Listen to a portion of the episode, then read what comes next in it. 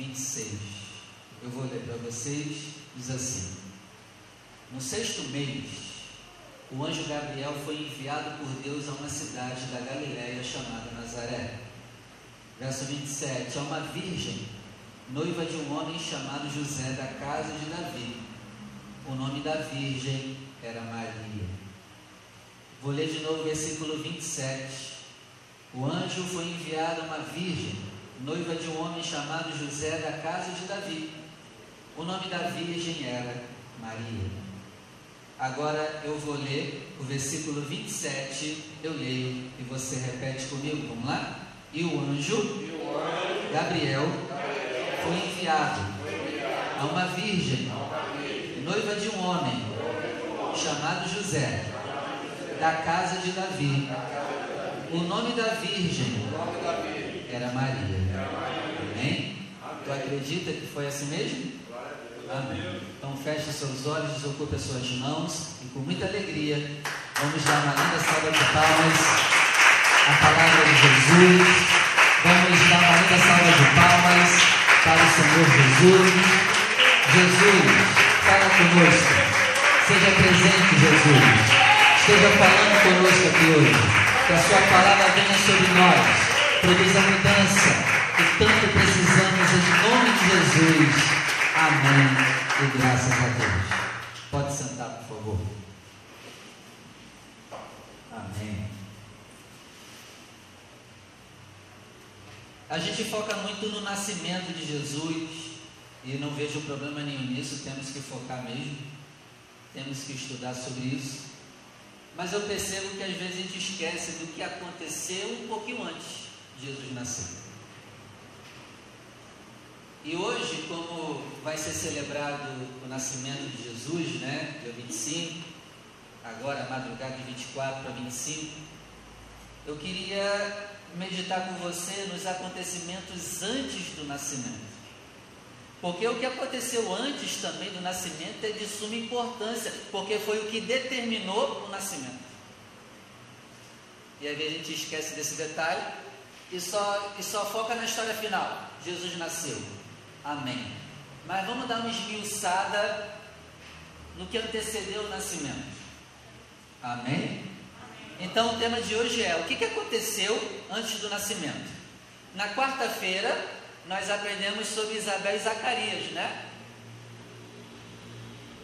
Zacarias e Isabel estão totalmente conectadas com o nascimento de Jesus, porque primeiro vai nascer João Batista, para depois, né? Seis meses depois, o anjo visita Maria e diz: Ó, tu está grávida, e a tua prima também, que era estéreo, engravidou. Então nós já aprendemos sobre Isabel e Zacarias na quarta-feira, que tem total conexão com o nascimento de Jesus. E aí hoje nós vamos dar como consequência a história, versículo 26, vamos ler. Lucas 1, 26. No sexto mês, o anjo Gabriel foi enviado por Deus a uma cidade da Galiléia chamada Nazaré, a uma virgem noiva de um homem chamado José, da descendência do rei Davi. O nome dessa virgem era Maria. Primeira coisa que eu já aprendo aqui: Deus escolhe uma mulher e virgem. Hoje existe ensinamentos aí mundanos que diz, não, você é virgem não, você tem que namorar mesmo, tem que fazer mesmo, você tem que provar mesmo. E aí você vê Deus escolhendo uma mulher e uma mulher virgem. Se você é nova, novo, e se possível, preserve a tua virgindade. Ah, mas virgindade também não, não quer dizer comunhão com Deus. Sim, claro. Mas se você puder, preserve a tua virgindade para o teu marido, para a tua esposa. Não faça nada antes de um casamento. Não se envergonhe da sua virgindade. Amém. Não se envergonhe da sua virgindade. Que bênção você poder se entregar para o seu marido virgem. Que bênção você poder se entregar para a tua esposa virgem. Ah, pastor, se eu casar virgem e se assinar o casamento vai dar certo? Não. Mas é legal. Se puder, preserve isso. Amém, gente? Ah, então quer dizer que se eu casar virgem no casamento vai certo? Não, não é isso que eu estou dizendo. Mas se puder, faça. Se for para se deitar com alguém, eu prefiro que você espere se deitar com o teu marido ou com a tua esposa. Evite se deitar com pessoas que você não projeta para longo prazo. É melhor não fazer nada.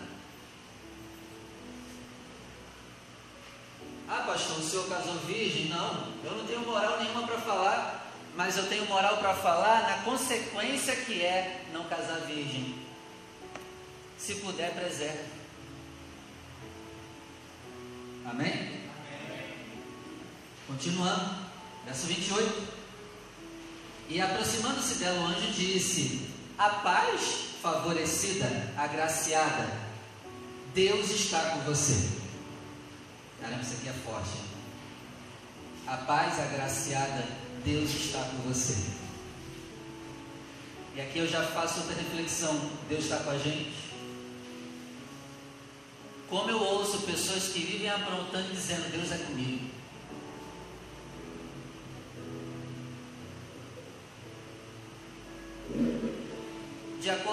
Você vive fora do culto. Gente, deixa eu falar uma coisa para você. O verdadeiro culto começa quando o culto aqui acaba.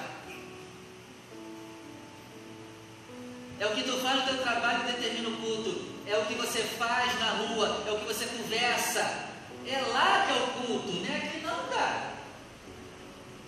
O verdadeiro culto começa quando esse culto aqui termina e você vai para fora. Deus é contigo lá fora? Ou ele só é comigo aqui dentro? Porque tem gente que quer separar, né? Não, na igreja eu sou crente, mas no trabalho eu não sou crente. Tira até a aliança do dedo para ninguém saber no trabalho que é casado.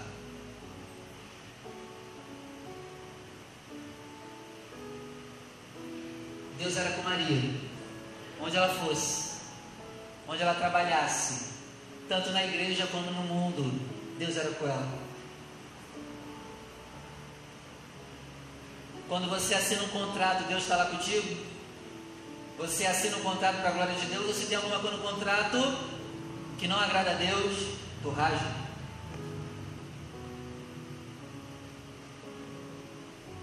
A gente tem entendimento errado do culto. O verdadeiro culto vai começar quando esse aqui acabar, gente.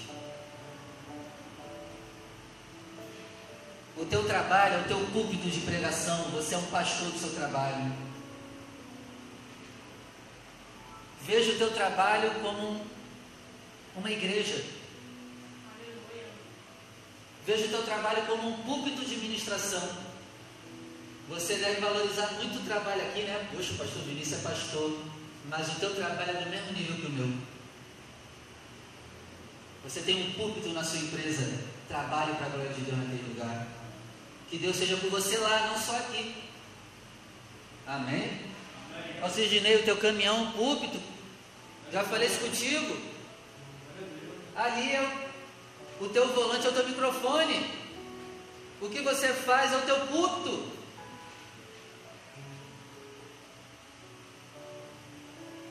Mas não, a gente tem mania de querer só ser crente na igreja.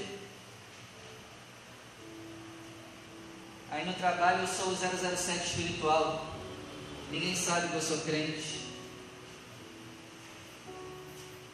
E aí, versículo 29. Maria ficou profundamente perturbada com as palavras dele e pensou sobre o significado daquela salvação. 30. E o anjo lhe disse: Não tenha medo, Maria, você foi favorecida por Deus. 31. Veja, você engravidará e dará, dará à luz um filho, e colocará o nome dele Jesus. Ele será grande e será chamado Filho do Senhor, Deus que Deus lhe dará o trono do seu antepassado Davi, 33, e ele reinará para sempre sobre a casa de Jacó, seu reino não terá fim, 34. Ela perguntou: Como isso pode acontecer? E o anjo respondeu: Porque ainda. Ela disse, né? Como isso pode acontecer se eu sou virgem? E o anjo respondeu: O Espírito Santo virá sobre você, o poder do Altíssimo te cobrirá por isso a criança santa, nascida de você, será chamada de filho de Deus. 36. Você tem uma parente, Isabel, ela tem idade avançada. Todos dizem que ela é estéreo, mas ela concedeu um menino e está no sexto mês de gravidez. Porque para Deus nada é. 38. Maria disse: Sou serva do Senhor, aconteça comigo que você disse. 39. Maria se preparou e partiu para a cidade da região montanhosa de Judá, onde Zacarias morava. Entrou na casa, cumprimentou Isabel, e quando Isabel ouviu o cumprimento de Maria, o bebê no seu ventre ficou agitado. Ela ficou cheia do Espírito Santo e disse em alta voz: Quão abençoada é você entre as mulheres, e quão abençoada é o filho seu ventre. Mas quem sou eu para que a mãe do meu Senhor venha me visitar? 44. Tão logo o som de suas palavras chegou aos meus ouvidos, o bebê saltou de alegria em meu ventre. De fato, você é abençoada por ter confiado no cumprimento da promessa que o Senhor fez. Então Maria cantou e disse: A minha alma engrandece o Senhor. Meu espírito se alegra em Deus, o meu Salvador, que reparou na humilde posição de sua serva. Outra coisa que me chama a atenção nesse texto: Maria era humilde e por isso que foi escolhida ela era a mulher mais humilde da época dela. De todas as mulheres, ela era a mais humilde. Assim como Moisés foi o mais manso da época dele, Maria foi a mais humilde. E isso chama a atenção do pai. Tem um coração humilde. Tem um coração humilde e você chamará a atenção do seu pai. Tem um coração orgulhoso e o nosso Pai nos desprezar. Pois imaginem, de agora em diante, todas as gerações me chamarão abençoada. O poderoso fez grandes coisas por mim. Seu nome é realmente santo, 50, e em cada geração ele tem misericórdia daqueles que o temem.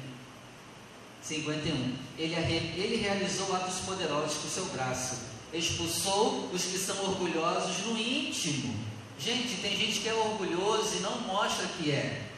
Mas Deus vê o íntimo e Maria está dizendo, ó, ele, ele expulsa os que conseguem enganar, que não são orgulhosos, mas são no seu íntimo. Não tem como celebrar o Natal e ser um orgulhoso. O Natal me lembra que eu tenho que quebrar meu orgulho. Ó, continuando. 52, ele derrubou governantes dos tronos e exaltou os humildes. 53, encheu os famintos de coisas boas, mas mandou embora os ricos sem nada. 54, tomou a parte de seu servo Israel, lembrando-se da misericórdia que prometeu a nossos pais, a Abraão e a sua descendência para sempre. Eu percebi uma coisa interessante. Lucas, quando narra é, momentos antes do nascimento de Jesus, ele foca mais nas coisas boas. Porém, quando você lê o livro de Mateus, parece que Mateus vai focar mais nos problemas que Maria e José tiveram que enfrentar por aceitarem que Jesus nascesse. Até aqui parece estar legal, né? Só que agora a chapa vai esquentar. E aqui eu já aprendo outra coisa. Não é porque Deus te deu uma bênção que ela vai vir do jeito fácil. Você vai pagar preço por ser abençoado por Deus. E será que estamos preparados para pagar o preço da bênção? Tu acha que foi mil maravilhas? Ah, Deus me deu um bebê e vai dar tudo certo agora? Meu amigo, a vida de Maria virou de ponta cabeça. Quer ser abençoado? Quer mudar de vida? A tua vida primeiro vai virar de ponta cabeça. Porque quando a gente lê o Evangelho de Lucas, parece que foi mil maravilhas. Você vê Maria cantando, né? Mas vamos ver aqui Lucas 1, 26.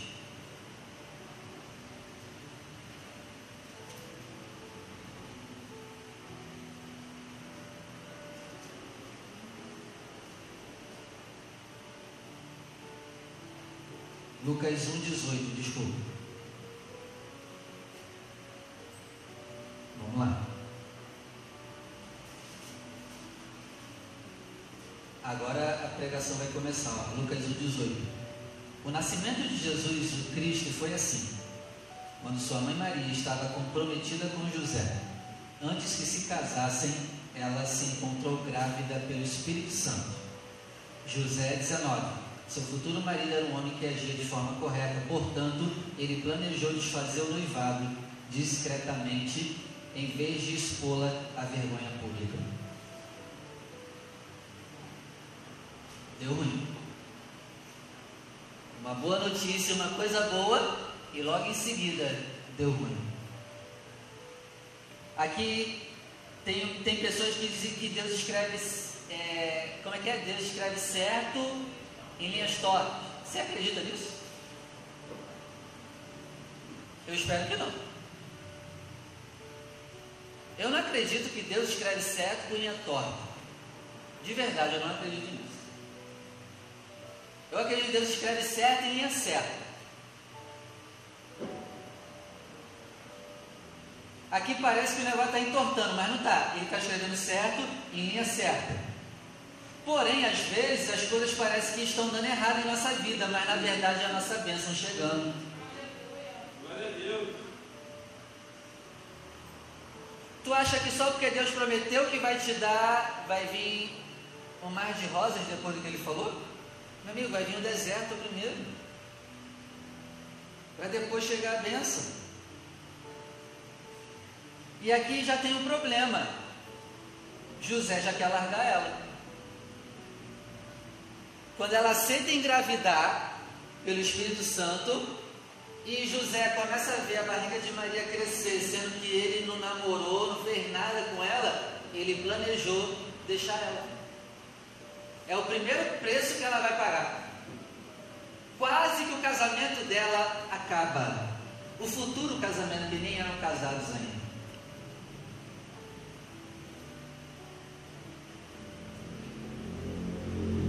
Mas ela, quando conversa com o anjo, ela diz o quê? Pode se cumprir o que o Senhor falou. Ela já sabia dos pepinos que ela ia ter que segurar. Gente, imagina ela passando na rua de barriga, sem ter casado ainda com José. Imagina o que essa mulher não sofreu.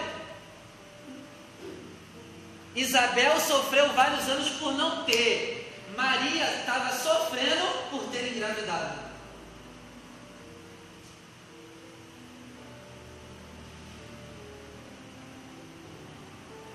Aí a gente vive no mundo da Xuxa, achando que porque Deus falou que vai me abençoar, que vai acontecer tudo certo até chegar a benção. Às vezes não, meu irmão. A gente vai passar por lutas, dificuldades, para quê? Para o nosso amadurecimento. Deus estava amadurecendo ainda mais Maria. Amém? Amém?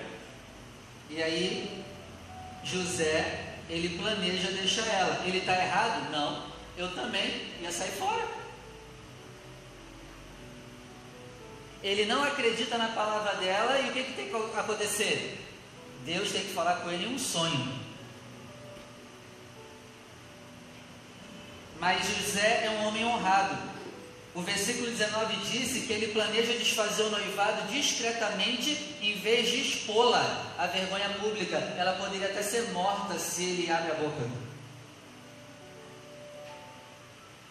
Olha aí. Olha o pepino que Maria está segurando por obedecer a Deus. Aí eu volto àquela pregação, lembra? Para de servir a Deus com sentimentinho. Maria, por dizer sim para Deus, ela começou a sentir um monte de problema, mas ela continuou obedecendo. Não obedece a Deus com sentimentinho, não, porque senão tu vai parar no primeiro sentimento ruim. Amém, igreja? Amém. E aí, em vez de expô-la, ele planeja deixar ela. Deixa eu te perguntar uma coisa: você está disposto a não falar mal da pessoa ainda que ela mereça? Porque essa é uma coisa que José me ensina. Está disposto a não falar mal de alguém, ainda que aquela pessoa mereça? É o que esse texto está tá me ensinando. E aí no versículo 20, diz assim: Mas enquanto ele pensava sobre isso, um anjo do Senhor lhe apareceu em sonho e disse: José, filho de Davi, não tenha medo de casar com Maria, receber ali sua casa como mulher, pois o que foi gerado nela procede do Espírito Santo. Gente, esse versículo aqui me ensina algumas coisas. Primeiro, Deus falou com José em sonho. Se ele teve um sonho de Deus, é porque esse cara tinha comunhão com Deus se ele não tivesse comunhão com Deus e não tivesse tido esse sonho, ele teria feito a maior besteira, não só da vida dele, mas da história da humanidade. Imagina. Aí aqui eu aprendo outra coisa contigo, como está nossa comunhão com Deus. Deus tem falado com a gente em sonhos. Deus tem mostrado coisas para nós.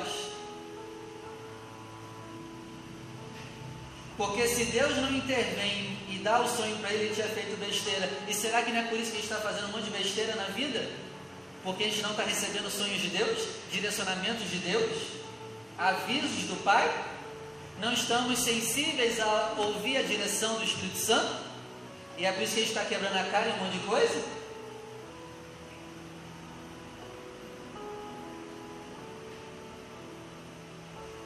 Outra coisa que eu aprendo com esse texto aqui, o anjo, no sonho, está mandando José casar com Maria.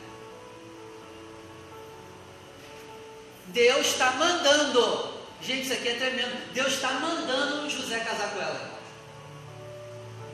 E tem gente que fala que não se mete em casamento, né? Cara, você está louco. Você está doida. o noivado que estava para acabar, Deus se mete e diz assim: casa com ela. Como assim? Deus pode se meter nas minhas finanças, no meu corpo, na minha saúde, mas não pode se meter na pessoa que eu escolho? Eu não concordo com isso. Porque a gente está com a mania de que eu escolho e Deus abençoa. Se eu sou servo de Deus, Deus é que escolhe para mim. Bom, eu penso assim. O livro de Provérbios vai dizer o quê? A pessoa que encontra uma, uma mulher, uma mulher bem-aventurada, uma mulher virtuosa, encontrou a benevolência do Senhor. Então isso quer dizer o quê? Um homem só casa com uma mulher boa se tiver a mão de Deus ali direcionando ele, porque senão ele faz besteira.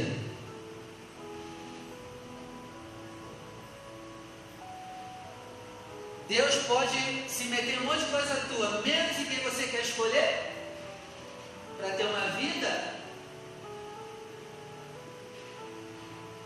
Gente, ali Deus está se metendo, dizendo: casa com ela, não deixa ela, casa com ela. Gente, isso aqui é tremendo. E tu tem que querer isso. Deus chegar para você e falar: casa com aquela garota, casa com aquele homem.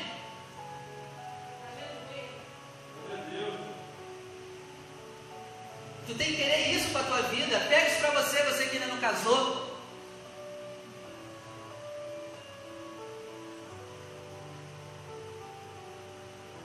Não vivo mais eu, mas para escolher alguém para viver comigo é eu que escolho?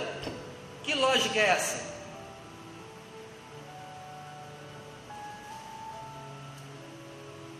Mas tem que sonhar, tem que ter comunhão, porque senão não, não vai entender.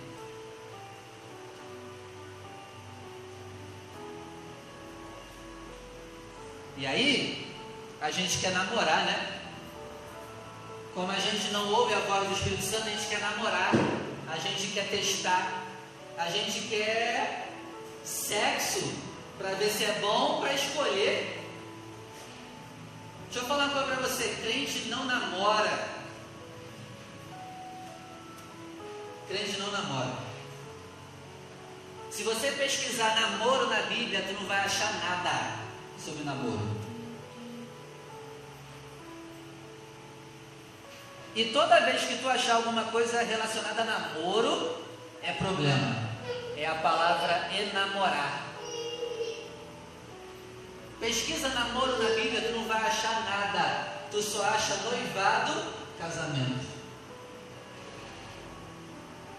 Ah não, pastor, aqui os dias agora são atuais, então a gente tem que provar primeiro para saber se vai ser bom. José provou Maria?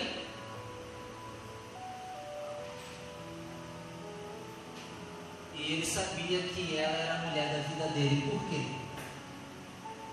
Ele ouviu, ele teve sonhos, Deus falou com ele, é essa casa com ela, não deixa ela não. Deixa eu falar uma coisa para vocês que futuramente querem casar. Você não precisa nem dar uma beijo, um beijinho para tu saber quem é a pessoa da sua vida. Não precisa nem dar beijo. Não precisa nem dar estalinho servo de Deus sabe quem é a pessoa para casar, mesmo sem dar um beijo na pessoa.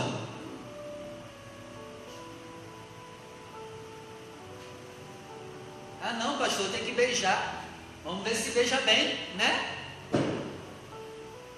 Não, pastor, a gente tem que fazer um negócio lá. Vamos ver se o cara é bom, né? Porque senão sai fora.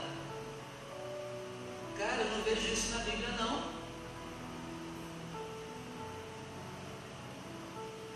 Tu não precisa nem dar um beijinho para saber quem é a pessoa da sua vida. Se tu tiver comunhão com Deus, Deus vai te mostrar. E não precisa nem beijar, não precisa nem provar.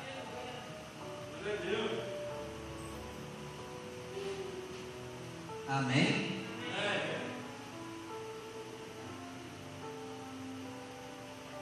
Depois dessa a gente já pode ir embora, né? Ainda bem que José tinha comunhão com Deus, senão ele ia fazer uma grande besteira.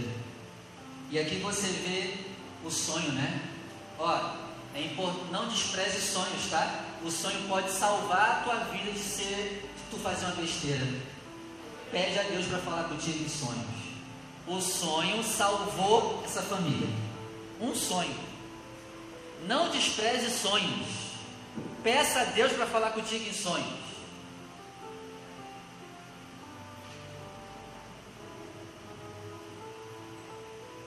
Versículo 20.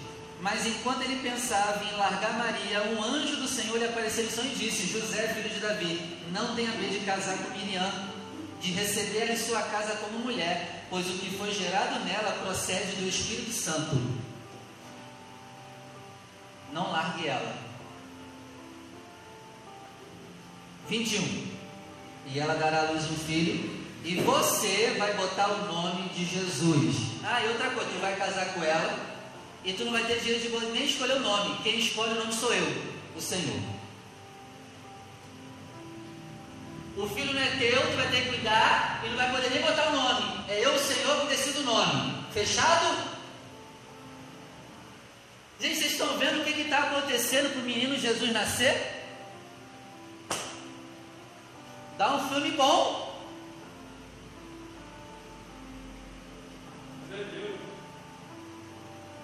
E foi o que aconteceu com Emanuel, né? O nosso filho. Deus não deixou a gente escolher o nome não. Deus deu o sonho para a pastora, ela escrevendo Emanuel, e ela quis teimar de trocar, e eu falei, tu vai ficar muda, tu vai ficar igual Zacarias. Vai, vai querer mudar o nome? Que tu fique mudo igual ele. Bota Emanuel. Tá doida? Apareceu minha mãe em sonho ela escrevendo o nome da criança. Foi o maior chá de revelação de todos. O próprio Deus estava falando, vai ser um menino. Ela queria uma menina. Vai ser menino e mandou escolher o nome. E aí? Vai desobedecer? Esse cara tem que ser o apóstolo Paulo, meu irmão. Porque o que ele, é, o que ele é avivado ele tem que ser diferença nessa terra. O cérebro que eu estou perdendo não pode ser à toa. Os neurônios que estão se acabando na gente não pode ser à toa. Não é possível. Um ano sem dormir não pode ser à toa, Michele.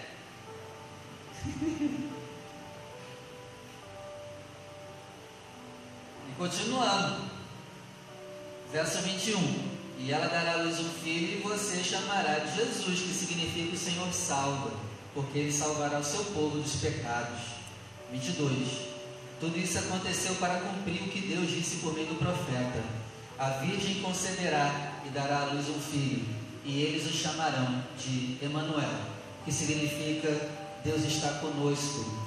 Verso 24: Quando José despertou, fez o que o anjo do Senhor disse e levou Maria para sua casa como sua mulher. Ele assumiu uma responsabilidade que não era dele. Esse cara era homem. Hoje eu vejo de um monte de homem idiota que diz que aprontou a vida toda, aí chega na igreja e diz assim: Eu quero casar com virgem.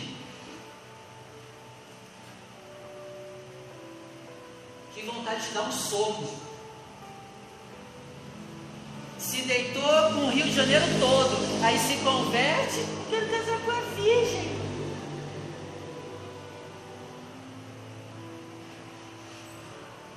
E aí despreza mulheres que já têm filhos, que foram abandonadas por maridos. E talvez seja uma benção essa mulher que foi desprezada, foi abandonada.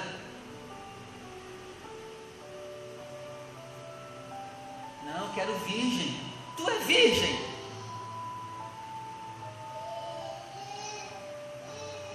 E aí ele assume a responsabilidade.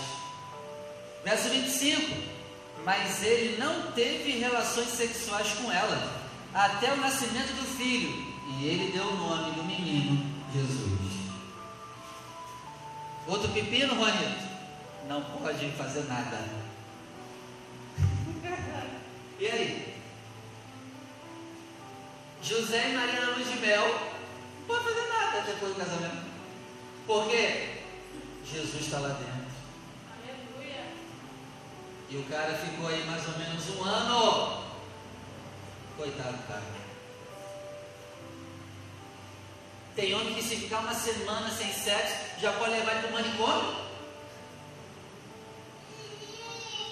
E o pior, se dizem servos de Deus. Cadê o Espírito Santo? Ué, mas se tem o Espírito Santo, dá para aguentar. José aguentou aí nove meses. fora o resguardo também, né? Mais 40 dias aí. Acho que o cara nem sabia mais o que fazer, não sabia fazer mais nada. Imagina um ano. E aí? E aqui eu aprendo outra coisa importante. Você ficaria, depois de casado com a sua esposa, um ano sem sexo? Pelo bem dela?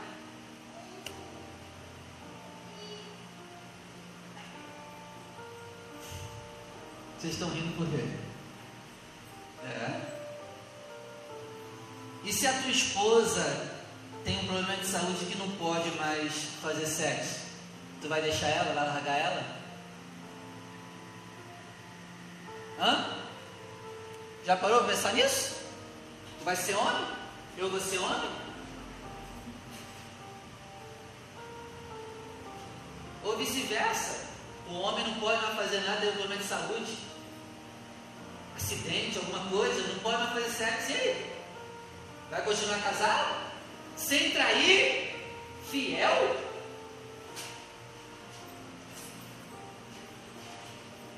Aqui você vê que José não casou só pensando em sexo. Sexo é só um detalhe, gente. Não case só por sexo. Aí a pessoa pensa assim, né? A pessoa pensa assim: eu vou casar, vai ser todo dia. Se eu ver na cozinha, pimba. Passou, passou na sala, pimba.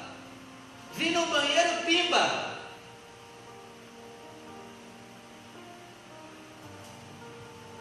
Aí quando casa, vê que não é assim.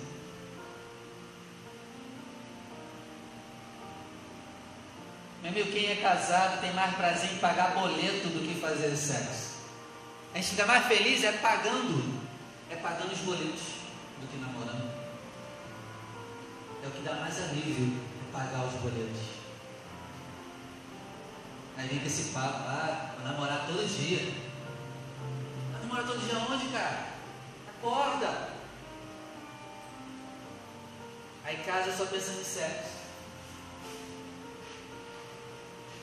Pensando em namorar.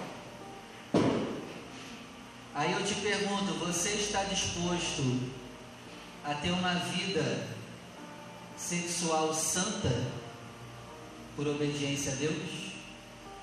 Está disposto a esperar? Está disposto a preservar a tua santidade por obediência a Deus?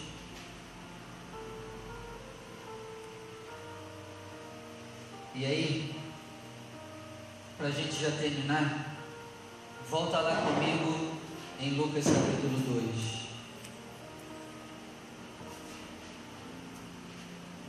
Lucas capítulo 2, versículo 1. Já estou terminando. Por volta daquele tempo, o imperador Augusto publicou a ordem de recensear todo o império. 2. Este recensamento foi o primeiro do seu tipo, foi feito quando Quirino era governador da Síria. 3. Todos tinham de ser registrados, cada um em sua terra natal. Por isso José, por ser descendente de Davi, partiu da cidade de Nazaré na Galiléia para a cidade de Davi, chamada Belém, em Judá. Verso 5: Para ser registrado com Maria, de quem estava noivo. Ela estava grávida. Enquanto estavam lá, chegou o tempo de nascer o bebê. 7.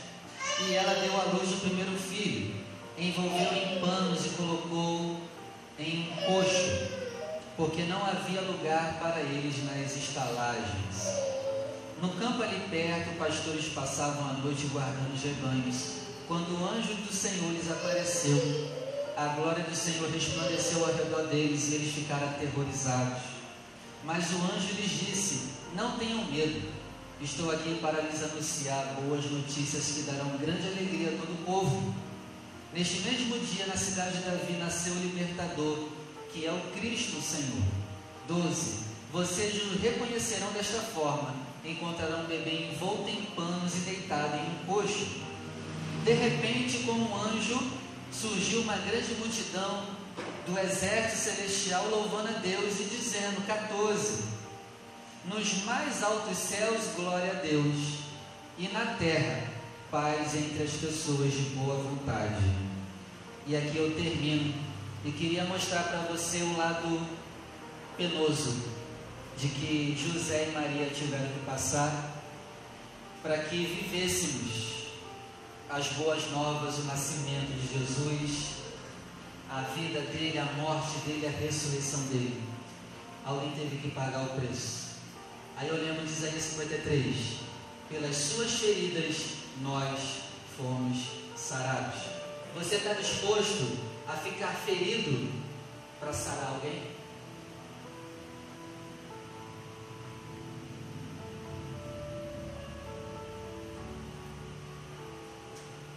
Você está disposto a ficar ferido para nascer Jesus na vida de alguém? Vamos orar, se coloca de pé.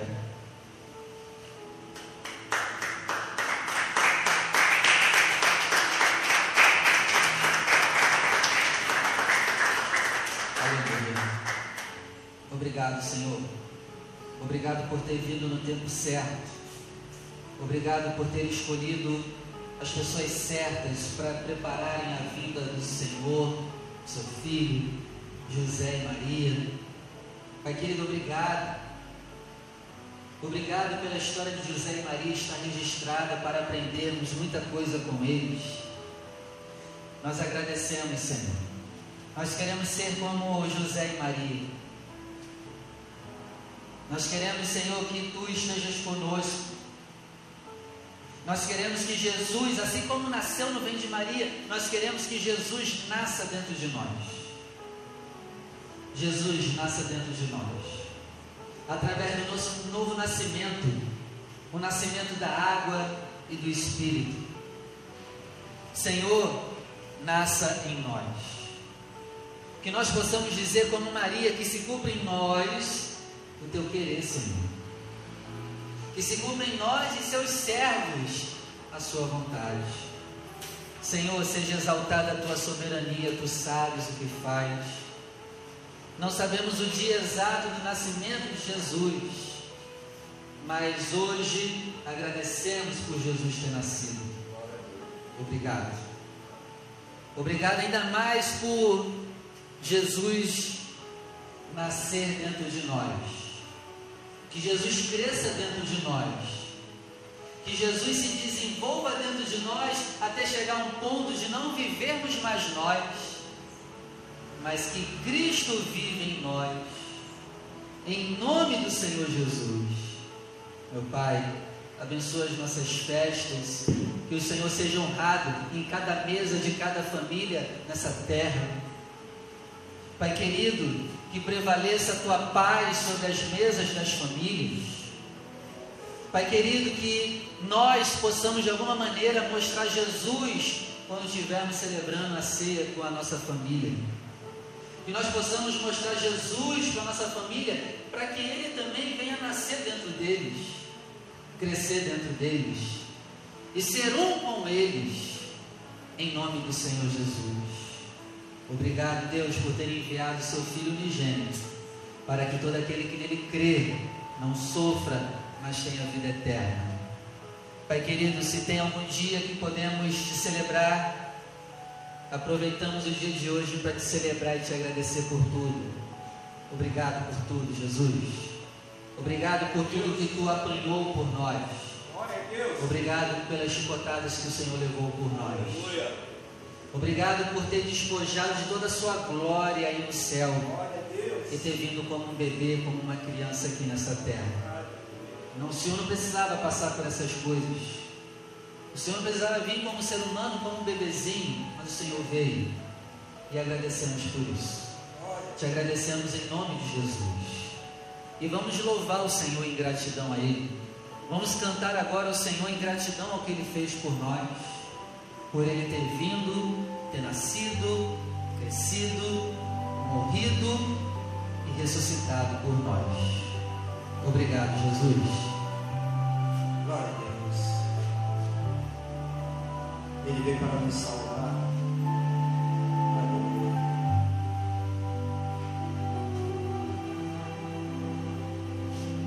Uma vila humilde em Belém, um milagre aconteceu.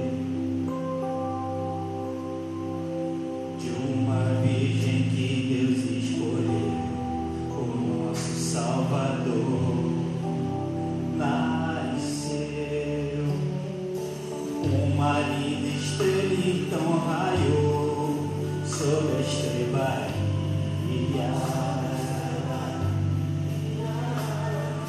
e o seu brilho a todos revelou que o grande